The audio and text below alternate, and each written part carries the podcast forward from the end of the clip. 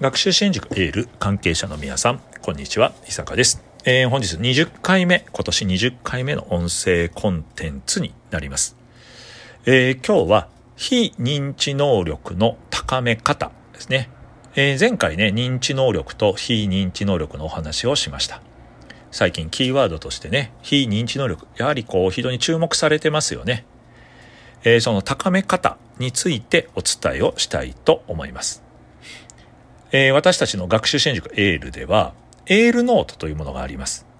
それを中心に人間力、非認知能力ですね、の向上に注力しているんです。もうこれは開校当時からずっとそうなんですね。で、まあ、やはりこの非認知能力、人間力がしっかりすると、認知能力、まあ、テストとかの成果もぐっと上がってくると。まあ、土台だからそうなんですよね。当たり前なんですけども。エールの理念に学力向上を通じて人間力を育むとあります。前回もお伝えしました。目標達成を通じて非認知能力を高める。まあ人間力とここでは呼んでますけども、これがポイントなんですね。だから、エールノートでは目標設定を大事にしてます。何を目指すか、どう頑張るか。自分に負けずに取り組む。これが、まあ、エールノートになります。えー、エールもね、取り組んでる目標達成プログラム、イコール原田メソッド。まあ私もね、この原田メソッドを軸に仕事してますけども、自立型人間を育成する教育です。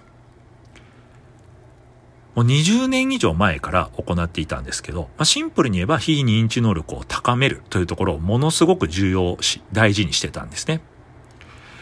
えー、もともとは私が指示している原田隆先生が大阪で数年間で日本一を13回、公立の中学校です。びっくりしますよね。全校で300人ぐらいしかいない。そっから、まあ、たった数年で日本一を13回出す。だから普通の中学生なんですよね。公立だから。例えば私学の高校だったらね、なんか特待とか推薦でね、君うまいからうちおいでよとか言って集めるってこともあると思うんですけど、もう普通の子供です。いや、越境で集まってくる。そんなはないですよね。もうだからそこの地域、〇〇小学校、〇〇小学校の子供だけ。が、短時間、練習時間も短いです。90分とか。で、日本一になるんですよ。その主体的に。こう、驚きますよね。普通、え、そんなんあんの？と思うじゃないですか。なんか日本一になるのはね、なんかもう、スパルタで厳しくね、まあ、もう正月だけお休みで、あとはもう全部練習だみたいな。もう夜も遅くまで、朝も朝練があって、みたいなのをイメージしますけど、全く違うんですよ。これも二十何年前から。で、私が知ったのが20年ぐらい前。ああ、じゃあ何してたか。それはね、非認知能力を高めてたんですね。まあ、当時は別にその非認知能力とか人間力っていうのはね、あまり重視されてなかったです。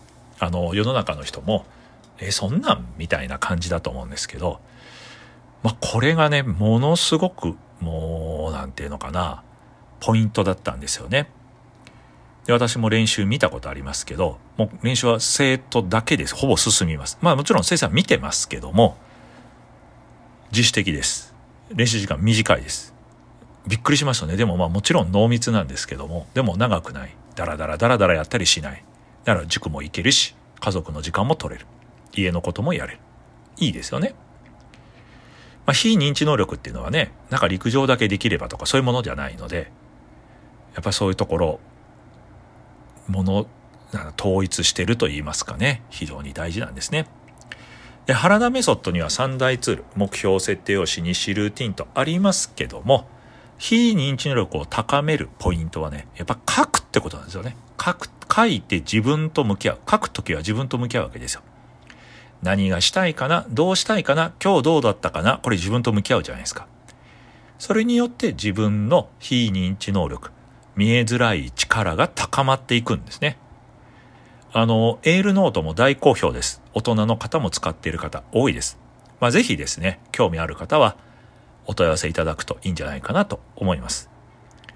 今の時代、非認知能力注目されてますけど、どう高めるかその方法があるんだということをね、今日は知っておいていただけたら大変嬉しいです。20回目の音声コンテンツ、ここまでしましょう。